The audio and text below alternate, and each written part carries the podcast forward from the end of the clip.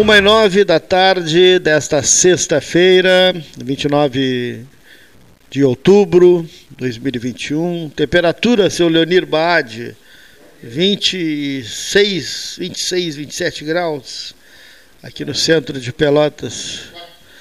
Bem mais amena, mais civilizada, Henrique. Hein? Depois de dois dias de calor, já um Previsão de tempo bom para o fim de semana, é, né? Tempo bom e temperaturas mais amenas. Tivemos dois dias quentes. Terça e quarta-feira superou os 30 graus. Está vendo no canal do Tempo ontem.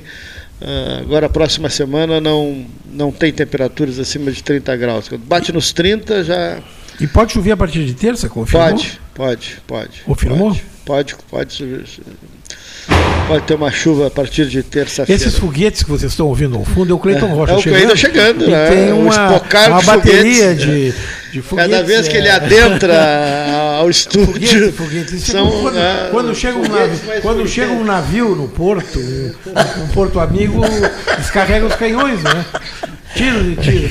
Cleiton Rocha. Trânsito. Foguetes, foguetes. é o trânsito. Chegou, é sinal que chegou. Os canhões. Essa foi, essa foi maravilhosa. Os canhões de Navarone. Quando você, quando você chega num sinal de trânsito e a temperatura está 36. Não, 30. não, acabou de ver aqui. Quantos? 26. Ah, essa é uma temperaturazinha minúscula. Depois o que, de, que acontece? Depois de dois dias de rebelião com o pessoal do verão, a associação entrou em ação e já mandou baixar a temperatura. Não, mas, mas a pedido Agora do tá Oscar José, eu estou conversando com a ex-reitora da FURG, que está na tarde, está na tarde, providenciando, Henrique, um, providenciando um condomínio de inverno para os amigos do inverno, para a Associação Amigos do Inverno. É um iglu? Um iglu. O iglu é a sede.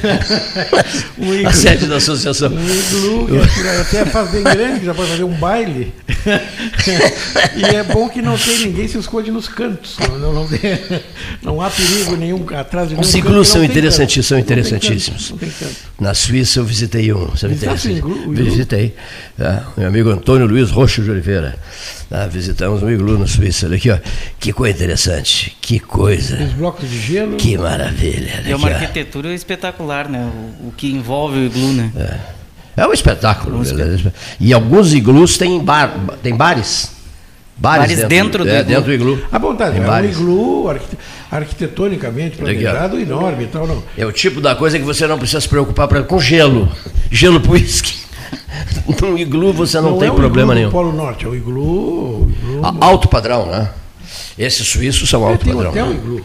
Exatamente, tem, tem, tem, tem quartos que são iglus, são, são os quartos de gelo, quartos quartos com cobertura, laterais, piso, tudo de gelo. Tem um hotel que é um iglu na Finlândia que as próprias camas são de gelo, né? São tudo. É, é isso mesmo. É deslumbrante, né? é realmente deslumbrante. É o, é o endereço certo, inclusive o, os, os, os, modelos de iglus estão sendo examinados pelo professor Oscar José Magalhães, presidente da Associação Amigos do Inverno até 2050, mandato curto.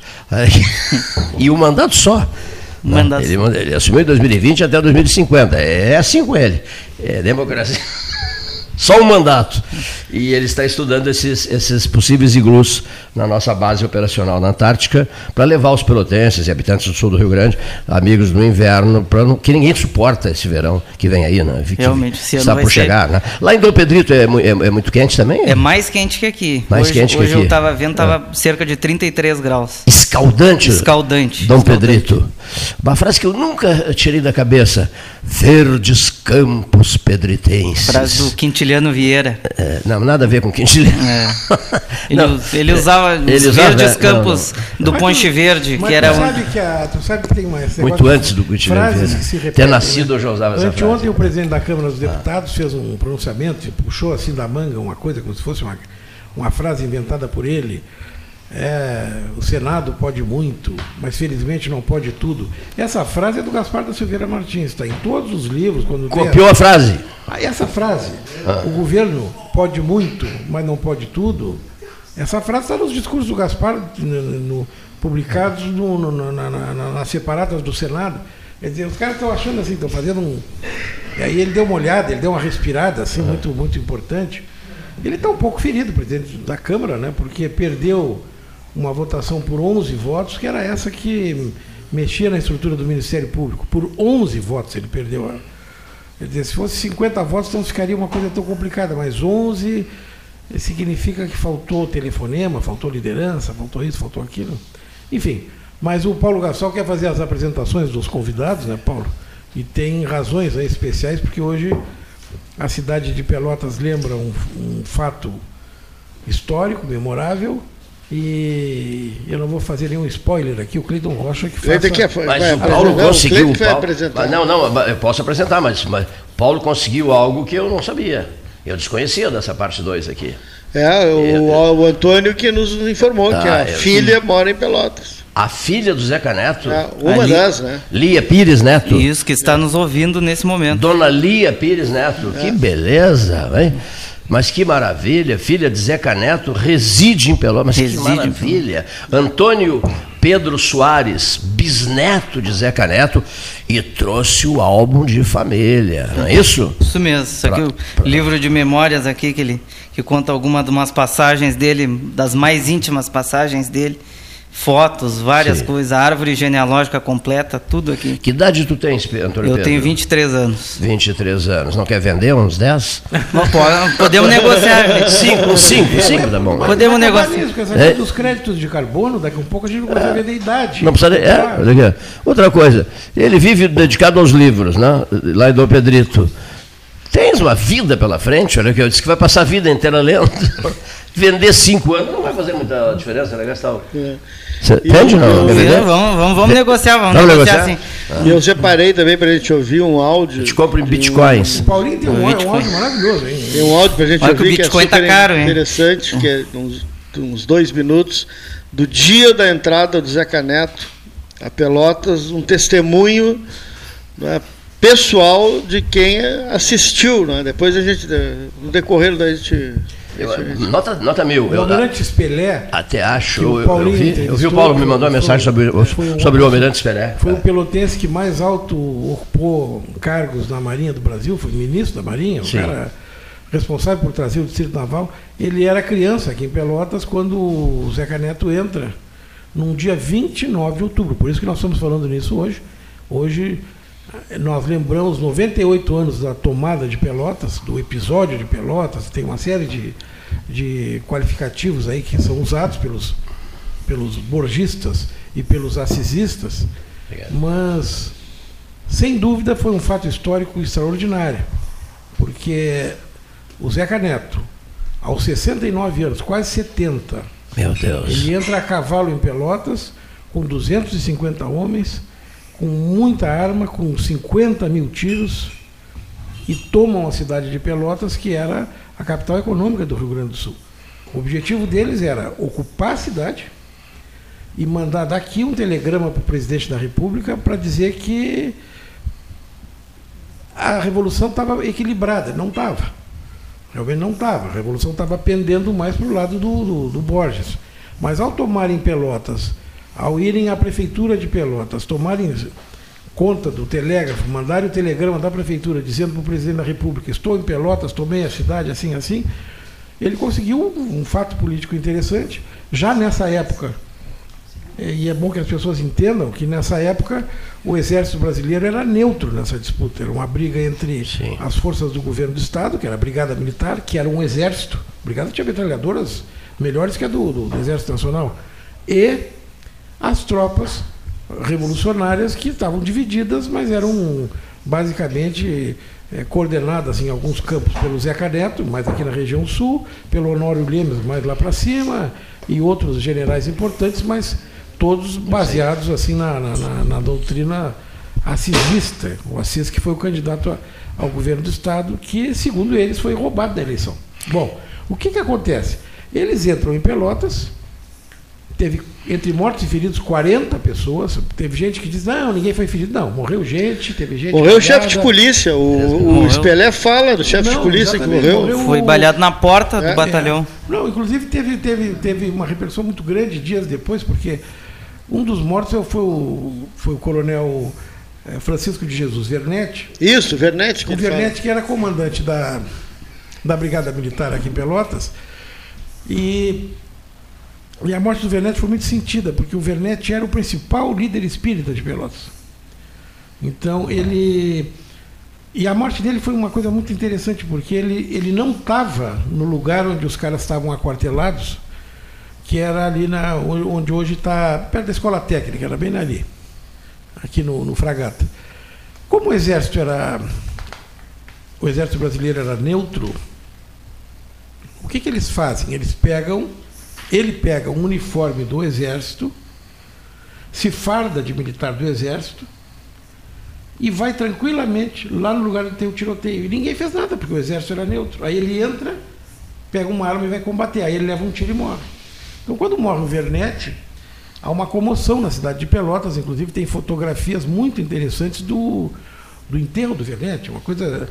Outra coisa interessante nessa revolução é que fotografaram muito as, a tomada de Pelotas, as brigas, tudo, tudo, tudo, foi fotografado. E depois, eu não sei se. Evidentemente não foi o mesmo fotógrafo, porque ele teria que ter uma equipe que hoje seria difícil montar, na época. Imagina se, se celulares fosse, ah, tivéssemos. Bom, né? Mas o que, que eles fizeram? Eles recolheram essas fotografias e editaram cartões postais.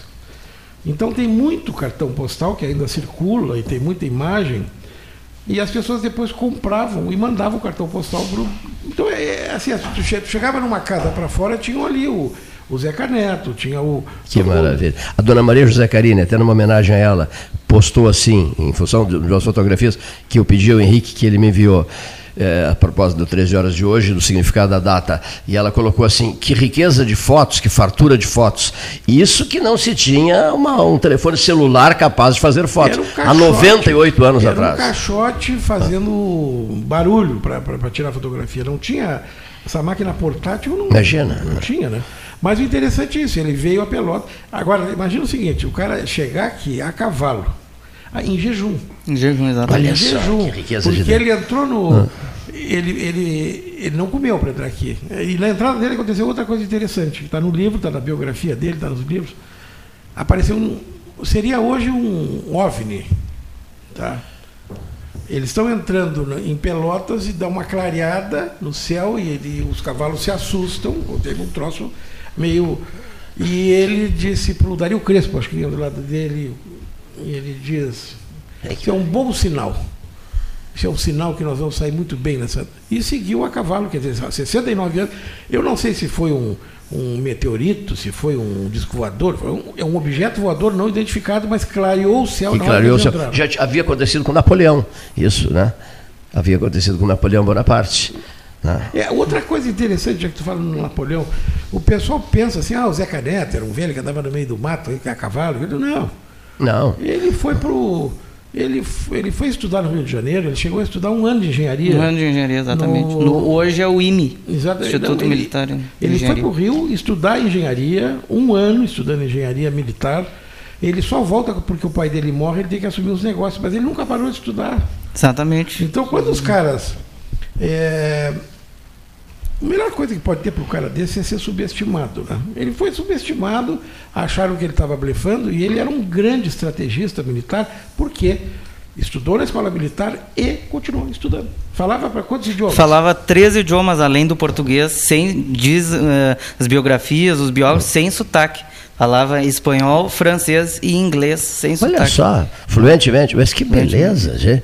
Muito bem dito pelo Henrique. Ficam achando que, que ele pudesse é, não ser tudo aquilo que se imaginava. É um... Ou seja, o subestimaram. É, o subestimaram. Mais uma razão, Henrique, para ele dar a volta, é. para ele mostrar ele, quem ele realmente tem, era. Tem né? confusão nessa época, o pessoal que. Até hoje eu estava dando uma olhada na, na, na Wikipédia e tal, tem erros ali nem eu, não deu tempo até, ia mandar uma contribuição para dar uma ajeitada. Porque o, o, prefeito da cidade na época era o Pedrinho Osório, não era o coronel Pedro Osório. O coronel Pedro Osório, esse que está na praça, era parente do Pedro Osório, mas não era. O, o coronel Pedro Osório nunca foi prefeito de Pelotas. Quem foi prefeito era o médico Pedrinho Osório, cuja casa é ali na frente da Igreja Cabeluda. Ele morava ali, aquela casa bonita que tem ali. Bom, mas em diversos há diversos historiadores que passam a régua. Aí Zé Caneto e o Coronel Pedro Osório não tem, não, não existe isso. Acontece que o Coronel Pedro Osório era o chefe do partido.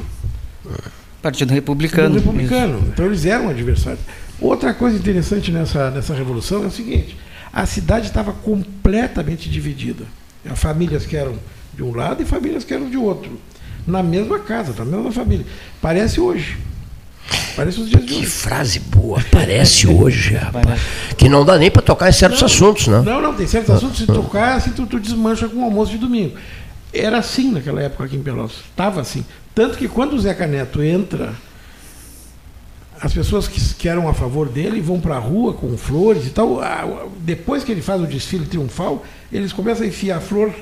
E essa flor que tem aí para vender, porque é época de finados, essa flor do campo que tem aí, começam a enfiar e rosas na boca dos fuzis. Então tu olha a fotografia dos caras desfilando, tá com um fuzil com uma rosa dentro. o desfile do, do Zeca Neto na, na rua Dom Pedro II diz que era, ele andava ao, ao som de aplausos, né? As pessoas aplaudiam ele nas ruas. É, para ter uma ideia, porque é bisneto dele, ele foi, foi uma coisa tão apoteótica, parecia assim, que, que cortaram o ponche dele para Ainda tem gente que tem pedacinhos do ponche, eu, não, eu nunca consegui ver. É, cortava um pedaço do ponche do Zeca Neto para botar um. fazer tipo de um amuleto para usar no pescoço. Tem gente que tem, eu nunca vi, é, até porque são, hoje são raros, né? Hoje estamos lembrando 98 anos da entrada do Zeca Neto em Pelotas, ele passou o dia aqui, mandou o telegrama para o Rio de Janeiro, para o presidente da República o general Setembrino de Carvalho, que era o ministro da Guerra, que era um gaúcho de Uruguaiana, já estava é, no interior do Rio Grande do Sul tentando articular a pacificação. E, e a notícia da tomada de Pelotas, evidentemente, que colocou um item mais importante na mesa de negociações. Opa, se eles, se eles conseguem entrar em Pelotas, tomar conta da cidade e entram na prefeitura. Aliás, hoje eu Estava no Salão Nobre olhando o lugar onde o Zé Caneto entrou lá para mandar o telegrama encontrei o, encontrei o Idemar Bartz, está tá nos ouvindo, e, e disse assim, olha ali, Idemar, aquela foto ali é do, do Pedrinho, que era o prefeito. E, e aí lembramos muito ali. O Idemar, quando foi vereador, a Câmara fez algumas homenagens, todos os anos. O Marino Lozada organizava sempre essas, essas homenagens, convidando o Instituto Histórico, pessoas para o Lessa Freitas não gostava que se falasse nisso. Ele dizia a única cidade que comemora que foi invadida.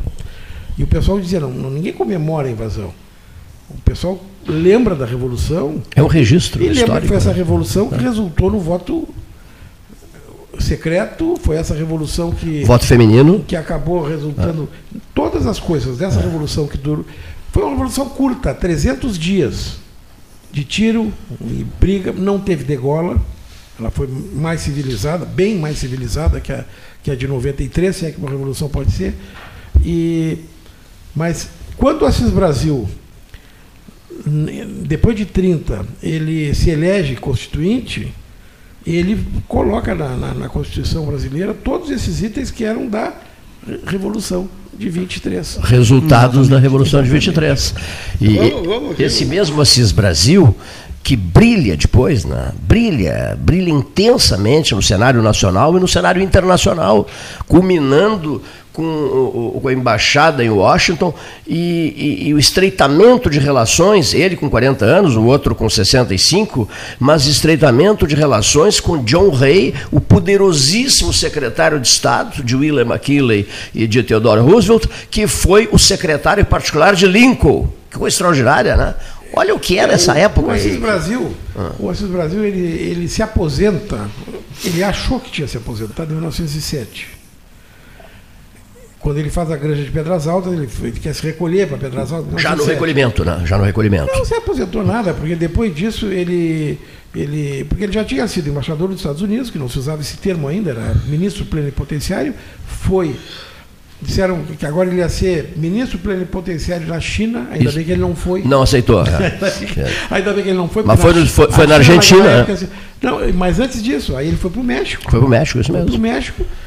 E aí depois ele, ele sai do serviço diplomático, ele se, se retira. Mas com O Getúlio, muito inteligente, o Getúlio, o que, que fez? Eu estava dizendo aqui, ele bota o lenço vermelho, ele bota o lenço colorado, une os gaúchos e coloca quem para ministro da Agricultura em 30? Coloca o, o, o Assis. Brasil. Assis Brasil. Foi ministro da Agricultura em, é, de 31 de 30 a 32. E fez ao, largos aprendizados no Reino Unido, né? Exatamente. Na sua missão aí, na, aí, em Londres. O que ele faz? Aí ele renuncia, ele concorre a, a deputado, vai ser constituinte, resolve essa questão toda.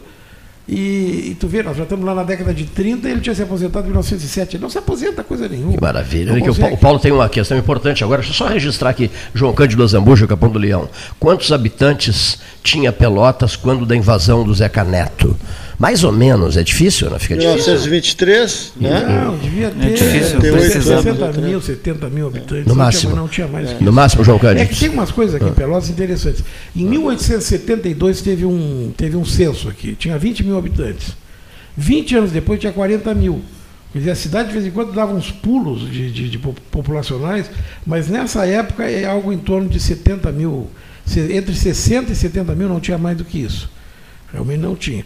Agora, quem quiser ver umas fotos também pode entrar aqui no antigo Banco da Lavoura, Banco Real, ali onde Isso. na entrada do, do, do banco. Tem as fotos da tomada de Pelotas ali.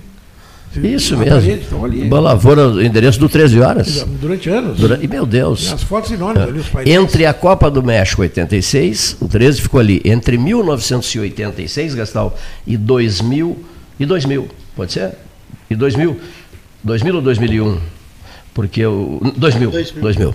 2000 a gente veio para cá, no ano 2000. Estamos aqui há quase 21 anos. Meu Deus do céu. Interessante também dar uma olhada, quem puder. Tem a lista dos que foram baleados aqui em Pelotas. Aí tem o lugar de onde eles eram, os que morreram e tal. Tinha gente de todo o estado. Mas muita gente curiosa foi baleada. O vice-intendente da cidade foi balhado, né? O vice-intendente era o, era o Major Aldrovando Leão. Isso mesmo. O Major Aldrovando Leão morreu. Ele foi mais do que baleado, ele foi. Morreu. Ele, ele com um tiro de fuzil Sim. e, e morreu. Foi, foi outra, outra morte que foi muito sentida aqui. Mas a mais sentida, sem dúvida, foi a do Vernete. Que tem até cartão postal do enterro do Vernete, para tu ver o seguinte. E as pessoas compravam Sim. e mandavam, né? Nosso, Olha aqui, encantado com, com o relato do, do Henrique Medeiros Pires, está nos ouvindo e tá gostando demais do 13 horas de hoje, Paulo, senhores da mesa, José, o, o Sadi Saper, jornalista Sa- Sadi Macedo Sadi Macedo Saper, José Antônio Matos Neto. Era o nome de batismo do Zeca Neto. Nasceu em Bagé, tudo, tudo Era em Bagé. bagense. Bagense. Carlos Vaz. Mais um bagense. Nasceu em Bagé em 1854 e morreu em Camaquã em Exatamente. 1948. Na granja do Chacra. Vai, vai, vai, complementando então. Um mês antes de completar 94 anos. Exatamente. Confere. Confere. Quando tomou Pelotas já tinha quase 70 anos. Era o maragato mais temido e respeitado pelos adversários e por Borges de Medeiros. Chegou a tomar Guaíba e foi a notícia de que invadiria Porto Alegre, que, que obrigou Borges a negociar as- e a celebrar com Assis Brasil a paz de Pedras Altas. Tem uma história muito, muito, muito curiosa que o Zeca Neto, nas andanças dele pelo estado, ele parou numa, numa estância e pediu um copo d'água. A senhora veio, foi, trouxe o copo d'água a ele e tinha crianças que estavam brincando, gritando. Aí a senhora virou para as crianças e disse: Ó, vocês calem a boca ou eu vou chamar o general Zeca Neto para pegar vocês. É. e ele ali E ouvindo. ele ali ouvindo tudo. Que maravilha. Aqui. Era sobrinho do general Antônio de Souza Neto, herói farroupilha e que proclamou a República Rio Grandense em Seival. Zeca Neto, em 1926, aderiu ao levante para derrubar o presidente Arthur Bernardes, que não deu certo. Teve de se exilar no Uruguai por quatro anos, quando a maior parte do seu imenso patrimônio aqui no Brasil, incluindo gado e terras, foi roubado. Exatamente. Tá? É, Depois o- fala sobre deixa isso. eu te dizer o seguinte, o, ele tinha muito orgulho de ser sobrinho do Antônio de Souza Neto, que proclamou a Revolução, que proclamou a República Rio Grandense lá em Dom Pedrito. Exato, no- no terra, Ponche Verde, No Ponche exatamente. Verde. Mas o- ele tinha muita, muita ele, eu acho que até isso influenciou a vinda dele para Pelotas, porque ele tinha a opção de entrar em Bagé também. E ele achou melhor entrar em Pelotas. Uma razão foi o fato de que ele já havia morado uma ou duas vezes aqui em Pelotas. O Zeca Neto, no início do século XX, ele, ele muda para Pelotas para botar os filhos no colégio, que aquele era o melhor lugar, aquele era o melhor lugar que tinha para estudar. Sim. Ele não tinha tanto vínculo com, com Camacuã na época, ele arrendava campo em Camacuã. Ele compra depois o, o campo em Camacuã, onde ele se estabelece, mas ele ele criava, ele gostava, ele criava gado, tinha campo em alguns lugares e tinha uma propriedade grande em Camacuã que ele arrendava. Depois, Exatamente. Depois, depois ele, ele, tomou para ele mesmo viver, Exato. viver os últimos anos Exatamente. lá. Daí as amizades dele com o Dario Crespo, com a família Crespo de Camacuã, é dessa, é dessa época. Mas o tio dele foi o, o líder Farroupilha, que conquistou Pelotas em 8 de abril de 1836, quando ele cerca a Casa da Banha ali e diz que vai explodir e capturam. Nós já falamos nisso aqui, captura. Já falaste nisso aqui, exatamente. O é. futuro conde de Porto Alegre, que sai preso daqui, se solta em Porto Alegre, vira conde de Porto Alegre depois. Mas tem tudo a ver com essa história, né? Mas quem tomou Pelotas na Revolução Farroupilha, lá em 1836, antes, da, antes dele ir para da, da, da, independência, lá no, no Poste Verde, foi o tio dele, o Antônio de Souza Neto. É interessante, porque se tu for analisar na Revolução Farroupilha, na Federalista e, e na Revolução de 23, tu vai encontrar pessoas da mesma família em posições importantes dos dois lados. É o caso do Duque de Caxias. O general Lima e Silva estava do lado dos Farroupilhas e o, e o, e o Caxias depois veio para o pacificador, veio para. Estava tava do outro lado. Aí tu pega o. o são inúmeros exemplos, né? mas o Zeca Neto então tinha esse orgulho. Eu quero eu estou repetindo, não chegou a dizer o que isso. o meu tio fazia. repetindo o meu tio. E, e não, não, não, fazia 100 anos, né? Ele repetiu o tio dele 90 anos 90 depois. anos depois, exatamente. Espetáculo. Esse alto brilho do Henrique Medeiros Pires está à altura de um secretário nacional da cultura. Exatamente. Não, né? é, é, concordas não? Alto brilho, Sim. olha aqui, ó. Um 13 horas para lá de diferenciado. A nossa saudação a dona Lia Pires Neto, 76 anos, filha de Zeca Neto, que reside aqui em Pelotas, e a palavra com o Paulo Gastão Neto, o outro neto. Não, é... Vai ser avô. Vai ser avô, isso mesmo. É o neto que vai ser avô. O, eu separei um trechinho, mostrei para o Henrique, né, de uma conversa lá nos final dos anos 90 com o almirante pelotense Ed Sampaio Espelé, que me recebeu no apartamento dele em Copacabana, e ele é testemunha ocular no dia 23 no dia 29 de, de, de outubro de 1923, da entrada do Zeca Neto eh, em Pelotas, que a gente pode ouvir agora, pode ampliar aqui na mesa e para os nossos ouvintes, eh, Leonir. E me chamou a atenção também uma história que o senhor contou nesse nosso bate-papo informal aqui, Almirante. O senhor foi testemunho ocular da história de 1923, ah, na entrada do, do general Zeca Neto em Pelotas da Revolução. Isso é uma coisa fantástica.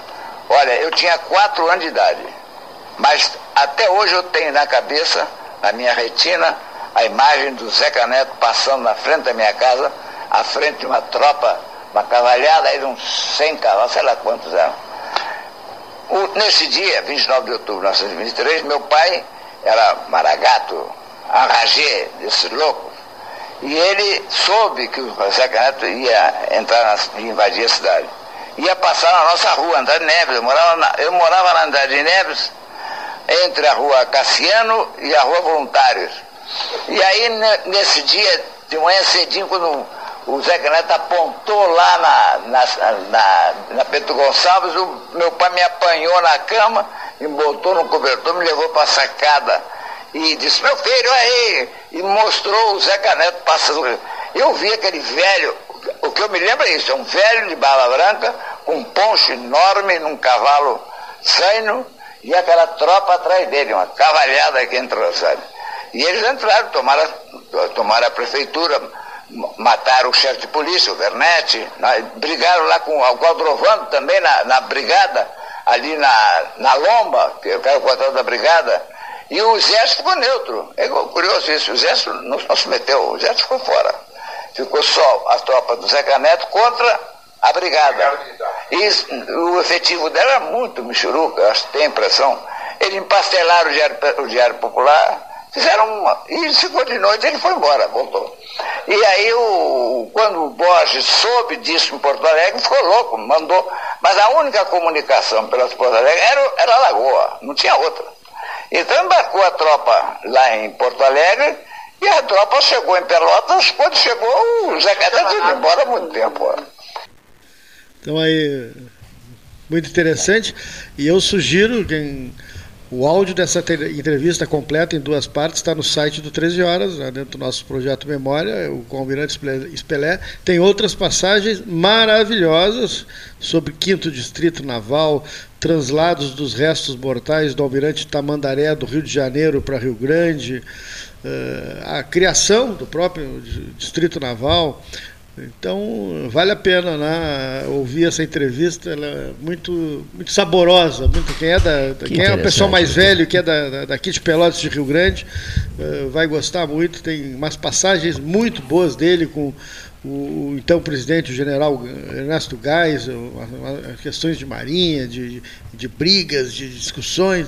É uma entrevista de dois, dois blocos de 25 minutos. Está no site do 13 Horas ali. Ele morava em Copacabana. Morava né? em Copacabana ali. Era pelotense, era Pelote... colega do Pelotense. doutor Foi receber uma homenagem de Irajá. Faleceu quando, Paulo? Já 2010, eu acho. Ele foi colega do, contemporâneo no colégio do doutor. Eles diziam eram três que estudavam no mesmo colégio. Era ele, o doutor Mozart Russumano e a dona Antoninha Sampaio. Era no colégio Félix da Cunha. Os três estudaram no Félix da Cunha. Sempre que tinha alguma coisa no colégio, eram os três alunos ilustres, o comandante da Marinha, o ministro o ministro do tribunal e, a dona Antoninha Sampaio. Olha aqui só, o, o, advogado, professor universitário, procurador jurídico da Universidade Católica de Pelotas, Jairo Halper, mandando dizer assim, ó, Henrique Pires, excelente. excelente. E essa gravação do Gastal, sensacional. Ah, bacana, porque está tá repercutindo mensagens, mais mensagens chegando sobre o 13 horas de hoje. E os agradecimentos nossos do 13, o Henrique é da casa, de casa, eu iria agradecer o Henrique. Não vou agradecer, porque o, o Henrique é de casa. Numa hora dessa, a gente só dá um telefonema, Henrique, hoje é contigo. E ele vem na maior boa vontade do mundo. Mas agradecer o Antônio Pedro Soares, né, Gastal e Henrique, que se deslocou de Dom Pedrito. Não, eu resido aqui com a, com a minha avó tá também. Aqui agora. Ah, desculpa, aqui, desculpa. Aqui, ó. Caiu, eh, caiu a ligação. Vou te, dar, vou te passar o meu celular para que tu renoves. Ah, não, não caiu coisa nenhuma. Deixa eu tentar completar a ligação com o filho do Zé Caneto, com a filha do Zé Caneto. Deixa eu, enquanto tu tenta enquanto aí, isso, aí vocês conversem aí. Ele, ele fez tudo isso em jejum. Mas depois, quando ele sai, ele sai pelas três vendas, ele vai lá na casa dos Browners, que tinha ali na beira do, do aquele casarão onde mora na Amélia Browner hoje, Isso. né? E lá ele janta. Aí lá ele janta, fica, ele tá tranquilo, já não está estressado com, com, enfim, com essa função toda do tiroteio, né? Jantam e às oito da noite vão embora. Aí, aí sai pela Serra dos Tapes e vai embora. Outra coisa que é importante lembrar nessa época, né? Esses caras todos eram tropeiros. Todos eles eram caras que pegavam a tropa de gado e levavam de um lado para outro aqui no estado, traziam para Pelotas, sabiam onde é que era o passo, onde era o mato que, que dava passagem. Tinham um conhecimento de todos os espetacular. as picadas todos chamavam, eles, todos eles, por isso que não as trilhas, né? E eu, eu já falei aqui a respeito do Flores da Cunha, que ele escreve isso inclusive na biografia dele. O Flores da Cunha só pegou o Honório Lemes porque ele deu uma sorte extraordinária. O Flores não conhecia o interior do estado a cavalo como os outros. O Honório Lemes, que ele perseguia, era o maior campeiro que existia e não, não tinha como pegar o Honório Lemos. Só que ele deu o azar, ele se escondeu no único lugar que o Flores conhecia, que era. E ele não sabia, se soubesse não tinha ficado lá, que era um campo que era, era a estância do sogro do Flores da Cunha. Que espetáculo. Quando disseram que ele estava que ele estava escondido em tal lugar, ele disse, não, mas para aí. Eu sei onde é. Aí toma banho de arroio, aí o cara conhece. Aí ele faz a volta e pega o outro surpresa. Por quê? Porque ele conhecia mais do que o Honório Lemos né? aquele lugar. Eu, uma, fra uma, uma, frase que eu ah. gosto muito e que, que, pode ser adaptada a essa situação: abandone os grandes caminhos, siga as trilhas. Né? É, eles, eles sabiam tudo de trilhas, né? É verdade? E é muito interessante o, o, depoimento, porque o Zeca Neto ele não era uma figura nada imponente, né? Ele era um velho de 1,60m. Como era... o Spelé declara, o Gastal, no encontro deles no Rio de Janeiro, né? Aquele, aquele velho de barbas brancas. É que assim, ó, eu, ah. tu imagina, o cara tá 10 meses sem fazer a barba, tá com a barba branca compridíssima. Tanto que esse livro que o. Que o Zeca Neto ele usava ele, só o bigode, é, né? que ele traz aqui o Zeca Neto. O, o- depois da Revolução, quando ele está no Uruguai, ele faz a barba, tira uma foto, parece que ele tem 50 anos. Na verdade, a barba branca que envelhecia muito ele, aquele cabelo Exato. Judiado, né? Cabelo comprido, né? Agora, quantas vezes foi casado o Zeca Neto? Foi casado três vezes. Três vezes. Três vezes, teve 12 filhos. Doze filhos Meu Deus do céu. registrados. Registrados, exatamente. E, e como se diz em Era um Minas- grande amante o E Zeca como Neto. se né? diz em Minas Um Gerais. tempo sem televisão e teve, também. e teve e, e aquelas flores fora do canteiro. Exatamente, é verdade. Tinha muitas flores, muitos filhos fora do casamento também, né? Sim, isso aí a gente não tem a a noção de números, né? Mas imagina que tem, assim. E no Uruguai eu sei que tinha filhos e tinha e ele tinha campo no Uruguai também, né? Tinha campo no Uruguai também, inclusive nos anos 30 ele ficou exilado no Uruguai, né? Até ele voltar para o Brasil e, e, e recuperar parte das terras dele, né? Ele não, ele não recuperou a totalidade, né? Ele recuperou só as terras que ele tinha em Camacuã. Em Camacuã. Em Camacuã. É interessante. Que é hoje onde é o Forte Zeca Neto, né? Inclusive a, a minha avó ela nasceu num daqueles quartos do Forte Zeca Neto. Eu não conheço o Forte, já tenho, tenho vontade de conhecer. Eu sei que lá em Camacuã é o. Sabe que em função disso, né? o- a, a- a Brigada Militar nessa época era um exército estadual. né? E tem uma, uma parte da história da Brigada que muita gente esquece de contar. A Brigada Militar teve, em 23, ela tinha Força Aérea. 1923. É, Isso é antes da, da- da Segunda Guerra Mundial. E depois da Primeira Guerra, a Brigada Militar tinha Força Aérea. E numa loucura impensada, mas houve isso na época, a Brigada bombardeou Camacuã com um avião. Eu, eu- talvez, seja, talvez tenha sido o único ataque aéreo ocorrido na história do Rio Grande do Sul. Foram aviões da Brigada Militar que atiraram bombas em Camacuã, que era a cidade de Zeca Neto. Isso está meio apagado, porque não é uma história que orgulhe ninguém. Ninguém vai lembrar, hoje atiramos um- uma granada em cima da casa do, do fulano, mas explodiram bombas em cima de Camacuã. No E epi- essa aviação da brigada depois deixou de existir, mas funcionava onde é hoje o aeroporto Salgado Filho em Porto Alegre. Ali aquele campo do aeroporto Salgado Filho era o campo de aviação da brigada militar. Tu imagina, um avião de lona, teco-teco, aquela Mas coisa. no, no episódio da legalidade, o, foi contado aqui, estava preparado para bombardear o Palácio Piratini, que foi impedido pela, pelo pessoal revolucionário a favor do Brizola, né, que eh, evitaram a, a- a que os aviões decolassem de- da base aérea de Canoas para o bombardeio do Palácio Piratini. Isso foi descontado recentemente né, por um dos pilotos, eh, o filho de um dos pilotos na época que, que era amigo do, do- do governador Brizola e que ajudaram a sabotar lá na base aérea de Canoas os aviões para que eles não decolassem e Sim, mas conseguissem imagina o seguinte, bombardear o Palácio nós estamos Piratini. em 2021. Tu imagina 1923, Bah, dois ou três aviões voando em cima da cabeça e atirando granada lá de cima. Imagina em Camacuã, que deve ter sido isso, né? É o- E- Só, só uma frase minha aqui. Camacuã, hein, Henrique? Outro dia fizeste um relato extraordinário. De certa forma envolve Camacuã também. O Gustavo Brusque Isaacson me conta detalhes né, dos investimentos que são feitos em Camacuã pelo Monjardim, né? Sim. Cama- Isso, pelo Jaime Monjardim, que tem, né? é apaixonado por Camacuã, tem propriedades em Camacuã, criação de gado, etc. Camacuã na história tem passagens extraordinárias. Tem, tem. João Saldanha nos disse, lembras?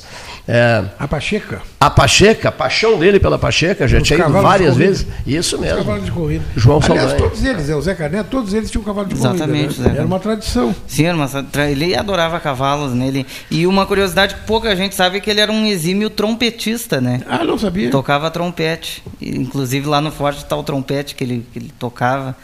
Gostava É, eu- de, de é, música. Eram, eram, eram gaúchos de outro tempo, né? Primeiro porque não tinha essa facilidade de tomar o uísque que tem hoje. Então, se tu pegar o Flores, se tu pegar o Zé Caneto, esses caras tomavam champanhe, que era o que tinha para. Era uma, um- uma boate da época, uma coisa, tinha uma champanhe e um refresco, né? eles tomavam champanhe. E charutos fracos. Mas o. é, Inclusive nessa tomada de pelotas, ele vinha mal montado, ele vinha num cavalo. Cavalo bom, mas não era um cavalo para tomar uma cidade, né? E aí não. Ele passa na, na, na, na estância de um amigo, está no livro dele. E o cara estava esperando ele com um cavalo amilhado, um cavalo bom. E ele adorou, bem encilhado, para entrar em Pelotas com um cavalo à altura do, do feito histórico dele, né? Ele também não podia entrar num matungo aqui, né? Ia ficar meio chato para. Até nos cartões postais, né? não ia ficar legal. Mas, bom, eu estou dizendo isso, há uma expectativa de, no centenário, aí se fazer alguma coisa. Reunir essa, essa documentação toda, algumas exposições, algumas coisas devem ser feitas. É, quem sabe o Pedro Caldas relança o livro dele, que foi. O Pedro Caldas escreveu, escreveu a melhor obra sobre o, a tomada de Pelotas, o livro que foi o mais vendido na Feira do Livro quando foi lançado. Da primeira, o primeiro dia vendeu 400 exemplares, justamente porque ele conta essa história e mostra muitas fotos. O Pedro hoje mora, morava em São Lourenço do Sul, quem sabe se entusiasma e edita o livro. A Martins Livreiro. Que ideia boa, que ideia é, boa, hein? A Martins que Livreiro publicou a, a, biografia, a autobiografia do Zé Caneto, que é muito interessante, quem sabe se entusiasma e, e publica de novo, porque dentro de dois anos, 100 anos da, da tomada de Pelotas. Por que, que houve essa briga aliada toda? Houve porque teve uma eleição, os ânimos se acirraram e houve uma divergência com relação à apuração dos votos. Mas isso tudo está dentro de um contexto econômico que precisa ser lembrado também. O Rio Grande do Sul viveu um, um momento ali de apogeu econômico que termina com o fim da Primeira Guerra Mundial. Quando a Europa entra em guerra em 14, a primeira coisa que eles diziam são os rebanhos na Europa. Ovelha, vaca, é, tudo.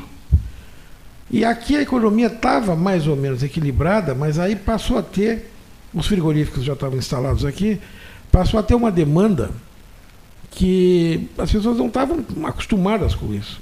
Todo mundo queria comprar carne, tanto que Uruguai e Argentina também, no mesmo, no mesmo caminho, elevaram as suas economias. E a economia do Rio Grande do Sul bombou na época.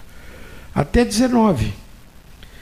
Só que aí é o seguinte, a guerra terminou em 18, 19 eles meio que se organizam, a partir de 20 eles já param de comprar carne naquela quantidade, já param de comprar ovelha, como eles estavam comprando com, é, rebanhos inteiros, e aí caiu o preço.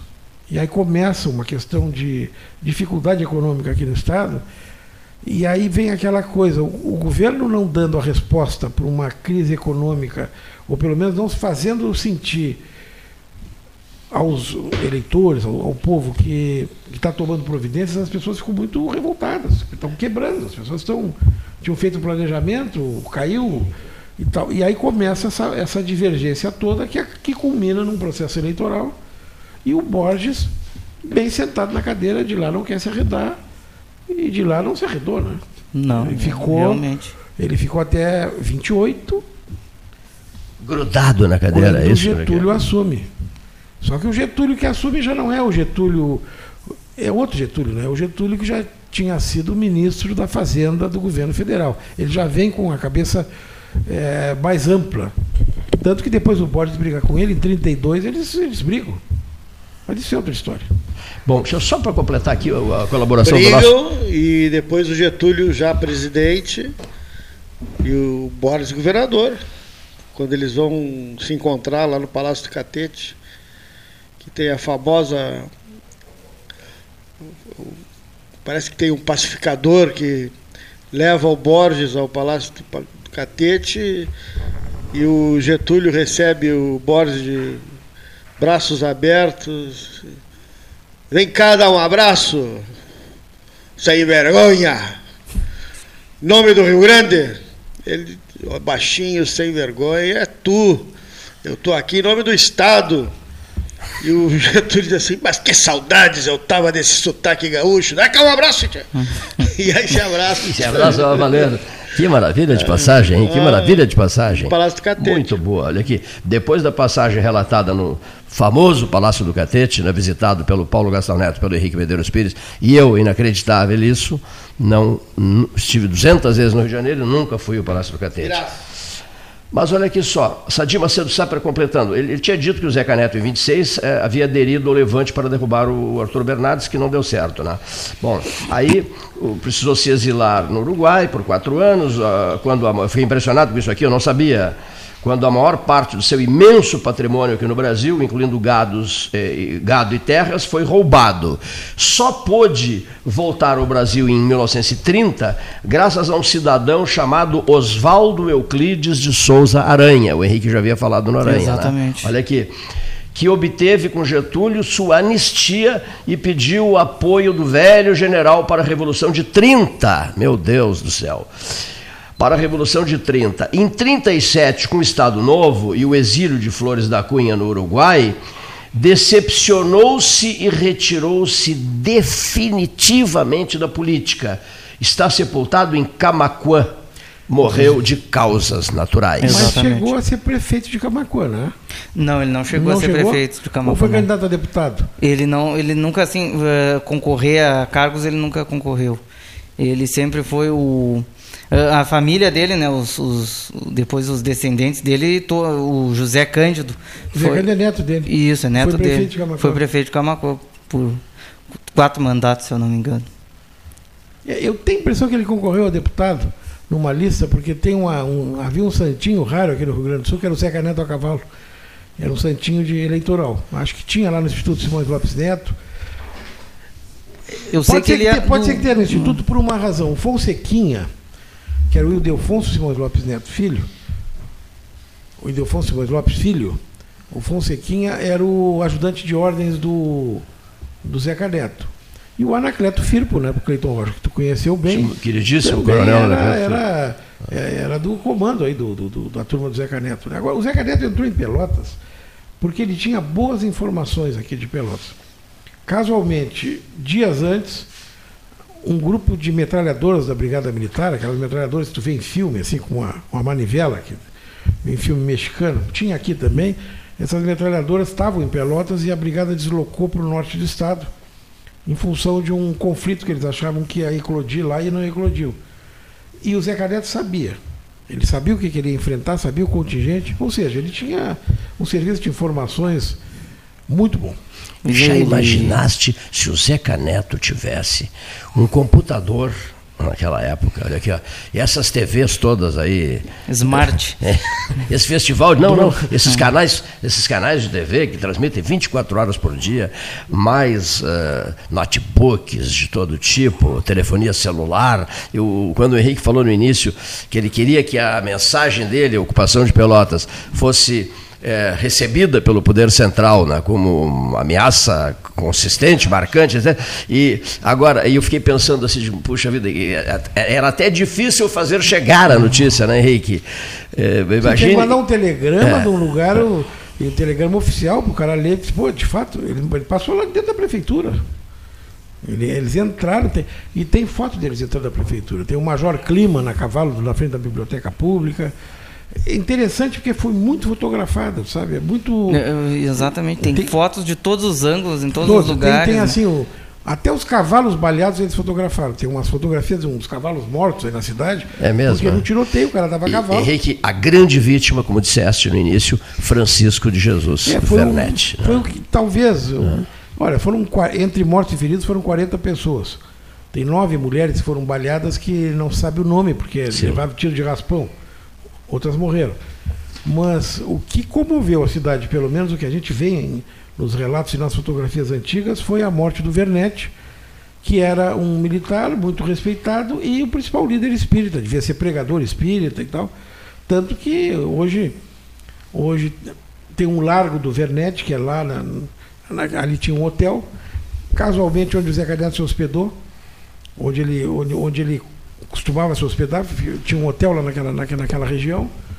Tem o Centro Espírita Jesus, Francisco Jesus Vernet, em homenagem a ele, e tem toda tem todos os escritos aí que o, que o Instituto Histórico Geográfico é fiel depositário, estão, estão lá guardados. Né? Estamos uh, gerando um 13 horas, estamos vivendo o ano de 23. 21. 21. em é, começa em 21. 1923 né? em 2021. Que maravilha, né? Estamos vivendo o, o 23 em 21. em 21, hein? Que coisa, pá, que maravilha. E isso. foi um. Ah, que e foi maravilha. uma tomada que foi amplamente. Eles planejaram por 10 dias, né? Fizeram um confinamento total em Jaguarão, né? Se eu não me engano. foi numa chácara em Jaguarão. Eles. E eles tiveram aqui em Pelotas, aqui onde a. É que eles entraram em três frentes aqui em Pelotas, não entrou todo mundo junto. Entrou 250 homens, mas entrou uns pelo. Entraram uns pela. Ali pelas três vendas, entraram uns pelo, pelo Fragata, eles. Ele montou estrategicamente uma tomada da cidade. Exatamente. E antes de entrar em Pelotas, o Zeca Neto estava no Pasto Salso, aqui em Pelotas, que fica ali na. seria hoje na. É, Pelotas e Capão do Leão, numa chácara que está a 12 quilômetros do centro, que era do. do. do doutor Francisco de Paula. doutor Amarante. O médico, doutor Amarante. Doutor que Amarante. Tem uma estátua aqui na praça, ele tinha uma chácara a 12 quilômetros de Pelotas e ali foi a concentração. Eu acho que foi o Amarante que arrumou um cavalo para ele entrar aqui. Ah, foi o, conferir. o Amarante que arrumou Eu o vou cavalo, ter que sim. dar uma olhada. Bem, eu acho que ele pegou um cavalo a 12 quilômetros. Aproveitando o ensejo, eu tenho que conferir. as chácaras maravilhosas e históricas do Capão do Leão, não é, Henrique? As temporadas de, de veraneio, né? As Exatamente. famílias iam Capão para do as chácaras no Capão do Leão, né? Capão do Leão era um distrito de Pelotas, né? É, isso é uma tradição antiga, porque não. Depois muda um pouco quando botam a linha férrea até o cassino. Mas enquanto não- o trem só ia para para Bagé, para aqueles lados lá, o pessoal veraneava no Teodósio, né, que é o Capão do Leão, e veraneava em Pedro Osório, Cerrito, era ali, banho de arroio. Banho de arroio. Tomava banho de arroio. Cerrito, Velho que é o piercing, né? Sim, piercing do mundo, olha aqui. Mas hoje nós vamos distribuir alguns títulos, olha aqui. Vamos oferecer um piercing para Camacuã, um piercing para Dom Pedrito, para Dom Pedrito, né? Porque, convenhamos, né? O 13 de hoje está espetacular. As pessoas não param de mandar mensagens para cá. Bom, nós temos os nossos compromissos com os nossos patrocinadores, vamos transmitir mensagens em seguida. Não, e voltaremos ao tema aqui, lembrando ainda aos senhores ouvintes que a dona Lia Pires Neto, né, ela tem 76 anos, deve estar depois do almoço descansando um pouco Dando e tal. Aí eu, liguei, ela não atendeu. Aí o, eh, o Antônio Pedro Soares, o que que fez? Enviou uma mensagem à filha do Zeca Neto. Que ainda não foi vista ainda. por- Ela não viu a mensagem Não, ainda, não. né? Mas es- daqui a pouco vamos tentar ouvi-la, dona Lia Pires Neto, ou hoje, não, Henrique, ou num outro Ou dia, ela né? está ouvindo o, o programa está tocando telefone. Você não vou, o programa está bom, não vou atender telefone. Não, não, sei hoje eu é. não estou para Não vou atrapalhar um- Não sei quem será esse chato que está... Não, ela, ela Não, ouve, brincando, ela ouve brincando, quase, brincando. quase todos os dias. Alguém na família do Zeca Neto, tu lembra assim, anda a cavalo como ele andava? Porque aos 70 anos. O irmão mais, mais velho de- deste terceiro casamento, o Ney Neto, ele era um grande líder do MTG, né? Nunca chegou a ser presidente, mas sempre estava ali no meio, na grande liderança que O ali. cara, com 70 anos, atravessar o estado no lombo de um cavalo, o cara tem que ser muito. E ainda veio no dia do, do dia do, ata- do- do- do- do- da tomada de Pelotas, veio em jejum, como tu disseste. Em jejum, né? Em jejum. exatamente. Veio Vai jejum. jantar na casa dos Browner. Está escrito no. no- na- é, é interessante porque esses caras registravam tudo em diário, né? O Assis Brasil de registrava em diário, os filhos, as filhas do Assis Brasil. Então hoje jantei, fiz em tal lugar, é, cruzei a galinha, não sei o quê.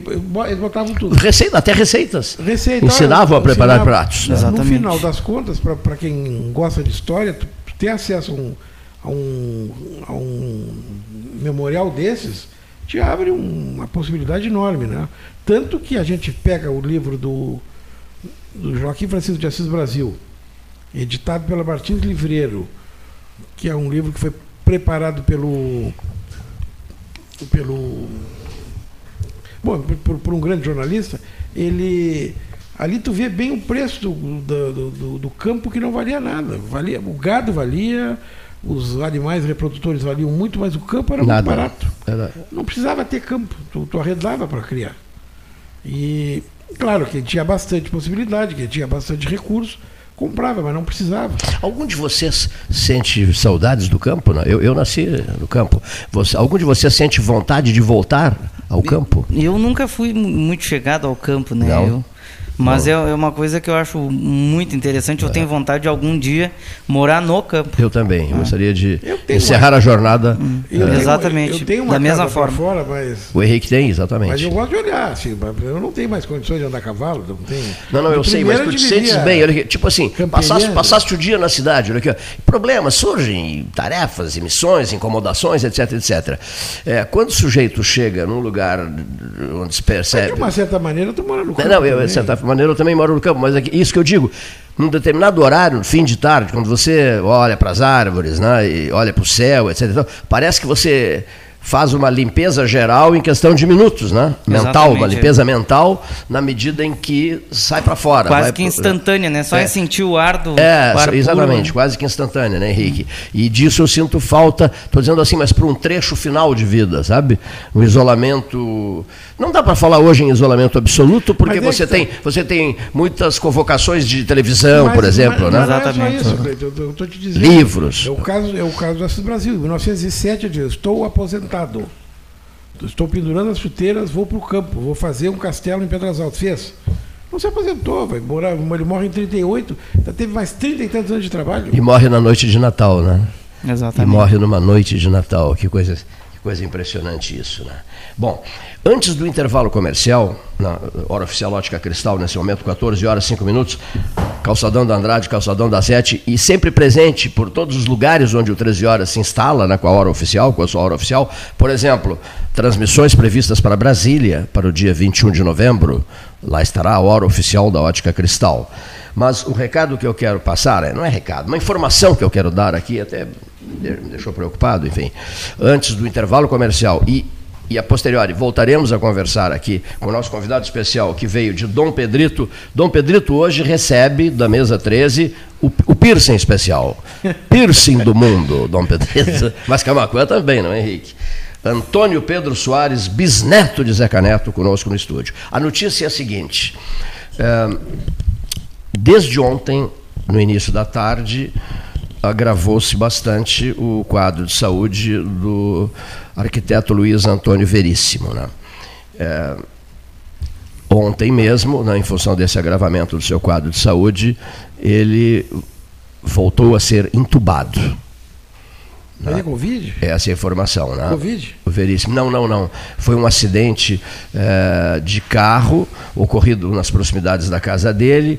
Ele foi atravessar a rua, ele nada a ver com o acidente. Ele foi atravessar a rua e uma moto né, possante, pilotada por um camarada em altíssima velocidade, bateu violentamente nele, como ocorre nessas situações, né? Uh, a pessoa uh, Sim, é jogada. É jogada, é jogada longe e ele caiu com a cabeça no, com a cabeça ele, no, no, no não sei café, se no asfalto ou na, ou na, calçada. Ele vem muito ao café é, aquário, sempre bom papo e é muito bem de saúde, não sei. E saudável, bem. grande papo, né? Esteve há pouco tempo na Europa e trouxe, teve o cuidado de trazer os chás, aqueles os chás, os portugueses, os chás da da Madeira, da, os chás especiais por 13 horas, né? E, uhum. Então é uma notícia para nós preocupante, na medida em que, após o acidente, né, ele foi operado e tal, foi para UTI, entubado e tal, e alguns dias, esse acidente ocorreu há mais de uma semana. Né, e depois de alguns dias, o Luiz Antônio Uh, nunca saiu da UTI, mas o Luiz Antônio foi liberado do, da intubação. Passou apenas a receber oxigênio né, pelo sistema tradicional e foi liberado da intubação. Mas com o agravamento do quadro de saúde dele ontem, ele precisou voltar à intubação. Voltou a ser intubado, nunca saiu da, da UTI, permanece na UTI do Hospital São Francisco de Paula, São Chico, da Universidade Católica de Pelotas. Essa notícia eh, nos deixa preocupados pelos fortes vínculos que a gente tem de amizade com, com, com o Luiz Antônio Veríssimo, uh, acho que a frase cai bem, não é, Henrique? Desde sempre. Né? Professor desde, da Faculdade de Arquitetura. Desde sempre. Da, da um dos pais do ILA, né? uma figura conhecidíssima, é. respeitadíssima em Pelotas. O filho é um arquiteto famoso? Famoso, né? isso mesmo. A filha é conhecidíssima, a Rafaela também. Enfim, então, notícia que nos deixa bem preocupados, mas que eu não poderia deixar de repassar na medida em que estou por ser grande amigo dele, estou ciente de tudo o que está acontecendo e sou um profissional e uma pessoa que deve, por respeito, né, dar a informação. Né? O quadro dele agravou-se. Corre a boca pequena, isso tudo pela rua e tal, e as pessoas me perguntam, Cleiton, é, será verdade isso e tal? Infelizmente é verdade. Atropelado por uma moto desgovernada em alta velocidade. É, é um desastre. Né? Não. E o Luiz Antônio atravessava a rua nas proximidades da casa dele. Que perigo, hein? É, é, porque já ouvi, eu estava conversando, conversei lá nos Postos Paulo Moreira ontem, bastante tempo, tomando um cafezinho com o Theo Bonoff, e o Theo me relatava outros episódios ocorridos em Pelotas, né? inclusive com o funcionário dele, né? é, de moto em alta velocidade, e, e o camarada está atravessando uma rua e o choque né, é, ocorre, né? É, a moto é complicada. É difícil, então, mas acontece. A gente está né? dirigindo, olha no retrovisor, não vê nada. É e em seguida tem uma moto. É uma, a moto é muito rápida também, a gente não consegue visualizar bem. Né? Agora, nesse caso, o pedestre. Tu disseste é, bem, é muito rápido, né? É tudo muito rápido, né? A função da, de uma alta velocidade de e moto. a pessoa que está né? na moto às vezes nem sente que está tão rápido, né? O pior é. é isso. Já tive moto há mais tempo. Seu Eric Marter, o homem dos três minutos de memória do 13, também já teve moto, né? Seu Eric. Não quero falar. Não, estava com fone ouvindo outra coisa. Né? Estava dizendo que o senhor já teve moto e, e já teve moto e sabe o que, que é uma moto. Né? O Henrique Medeiros Pires disse assim: o Henrique disse, eu também já tive moto. Né? O Leonir já teve moto? Teve. Eu, eu, eu também. Eu, na verdade, não era moto. Era uma lambreta. Tu tivesse uma lambreta? Tive é? duas lambretas. Ah, é? A Eli italiana, aquela. Né? A famosa. Né? Aprendi a dirigir numa lambreta. Era, a tua era igual a do Padre Farina? Eu acho que era parecida. A minha era azul e branca. Uma lambreta azul e branca. O Farina tinha uma. É a coloração clássica, né? É, não, mas eu sou internacional. Ah, é. a lambreta o, azul o Farina tinha uma e é. ele tinha até. Alguém fez um bonequinho dele, vestido de padre na lambreta. Me lembro de ver isso. A lambreta, a lambreta do Raul Farina. Que Era, maravilha. Tinha outro padre que tinha lambreta aqui, o padre da igreja do, ali do Nossa Senhora de Fátima. O Dom Jaime não andou de lambreta? Eu não, acho que andou de lambreta lembro, também. Não me lembro, eu me lembro. É, acho que andou de lambreta. Padre Capone também, é. Padre Capone. Tem lambreta também? É. Não tem lambreta, mas anda de moto lá na colônia. Ah, ele anda de moto? Hoje, é nos mesmo, tempos é. de, atuais. Bom piloto? Um abraço, Padre Capone. Pô, padre Capone, um bom piloto. Mas Olha é aqui, um, um motoqueiro bom piloto, uma, piloto. mais de 80 anos. Puxa, eu... Ah, sim. Um Tranquilamente, eu acho que sim. Eu acho que sim. Eu acho que sim. é corajoso. Bom, tipo o Zé Caneto, ah. troca cavalo com 70 aqui, anos aqui. Uma frase que eu jamais vou esquecer. Cleiton, ele falava, tinha uma calma incrível, era muito amicíssimo nosso, querido e inesquecível amigo. E ele assim, Cleiton, o Chiarelli conversou comigo, está encerrando as atividades políticas, está voltando para Pelotas e me deu a missão de conversar contigo né, para tratarmos do retorno dele ao Salão de Debates do 13, ocorrido no Ban Lavoura, ainda no Ban Lavoura, né? Uh, retornou ao 13, teve essa grandeza né, de voltar ao, ao, dia a dia do 13, via Farina, que era íntimo amigo dele, companheiros de, de atividades na Universidade Católica de Pelotas. Bom, esse era um, um registro que eu gostaria de fazer em relação ao nosso inesquecível Padre Farina. E cumprimentar Dom Jacinto Bergman, que hoje, 29 de outubro de 2021, comemora 70 anos. Primeiro arcebispo da história de Pelotas. Né? Acompanhamos de perto uma comitiva daqui de Pelotas, inclusive o, então presidente da Câmara de Vereadores, vereador Eduardo Leite, estivemos em Roma no dia 29 do mês de junho do ano de de 2011, 2011, 2011, do ano de 2011. Transmissões feitas especialmente da sala de estampa da Santa Sé e depois da, da Basílica de São Pedro, o Bento XVI repassando o palio de arcebispo a Dom Jacinto, primeiro arcebispo da história de Pelotas, transmitimos tudo. A Universidade, a rádio da Universidade Católica de Pelotas fez isso, né?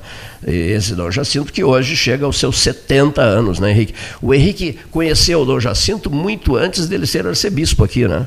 Muito antes de ser Sim, bispo, ele, depois não, de. Ele foi auxiliar, né? quando ele veio para cá, ele... Eu, ele eu veio junto com, com, com o cardeal de São Paulo. Né? Eu fui na cerimônia que ele recebeu, na, na, na, aqui na nossa catedral, recebeu a, o chapéu é, é, de eu nem sei se bispo se é chapéu que se diz, né? Tem, tem tanto nome. Na verdade, o bispo assume a cátedra. Cátedra é cadeira, né? Tu- Tu chega na catedral, por que, que é catedral? Porque é o lugar onde está a cadeira do bispo, a cátedra. A Catedral. cátedra. é. Mas ele assumiu na Catedral de Pelotas a condição de bispo, mas bispo auxiliar ainda, né? Bispo auxiliar, Depois ele vai embora, acho, para Tubarão. Isso, e assume em Tubarão. É, eu, assume, assume. eu, re, eu reencontro aqui. Mas, Bispo ele, de Tubarão, é. mas ele veio para cá, se adaptou muito bem na cidade. Mas quando ele época. esteve aqui, tu estivesse com ele, Sim. estava junto o cardeal arcebispo de São Paulo. que é primo, ele que é tem- primo dele, ele- Dom, Dom ele- Odilo Pedro Scherer. Ele veio, tem uma. Tinha uma irmã que é carmelita, tem. Isso. A família é muito religiosa. Eu acho que ele, ele deve ser o terceiro ou quarto bispo da, da família. Tem um irmão que é. Não, não, não. O irmão, o irmão que é padre é o irmão do Toffoli, do Dias Toffoli, que, Que estava lá, né? estava lá na cerimônia de Roma. O, o ministro Dias Toffoli foi à cerimônia em Roma. E o irmão do ministro, do Dom, Jaime- Dom Jacinto, me disse: olha, o meu irmão é grande amigo do. do perdão, perdão, perdão. O, O Toffoli. o, o, o, o, do- o Toffoli tem um irmão que é padre e que é grande amigo meu. né? Isso. Né? Esse é o dado. Então, Eu lembro, ele veio para cá, se adaptou muito bem, cortava o cabelo no, aqui na 15 de novembro. Eu acho que o bispo auxiliar é mais, é mais tranquilo, porque tem. Depois não, depois vai assumindo mais funções, altas a pessoa missões. não tem. E depois se transforma numa arquidiocese, né? É, envolvendo eh, tantas dioceses do, do, do- do- sul do estado, né, Henrique? Então o ritmo dele de trabalho é realmente muito forte. Né? Cumprimentos a Dom Jacinto Bergman, arcebispo de Pelotas, 70 anos no dia de hoje, 29 de outubro de 2021. A data também ligada, né? ligada a Zeca Neto. Exatamente. 98 98 anos, é. 98 anos, meu Deus do céu. Ouçamos as mensagens do 13 horas, para voltarmos em seguida.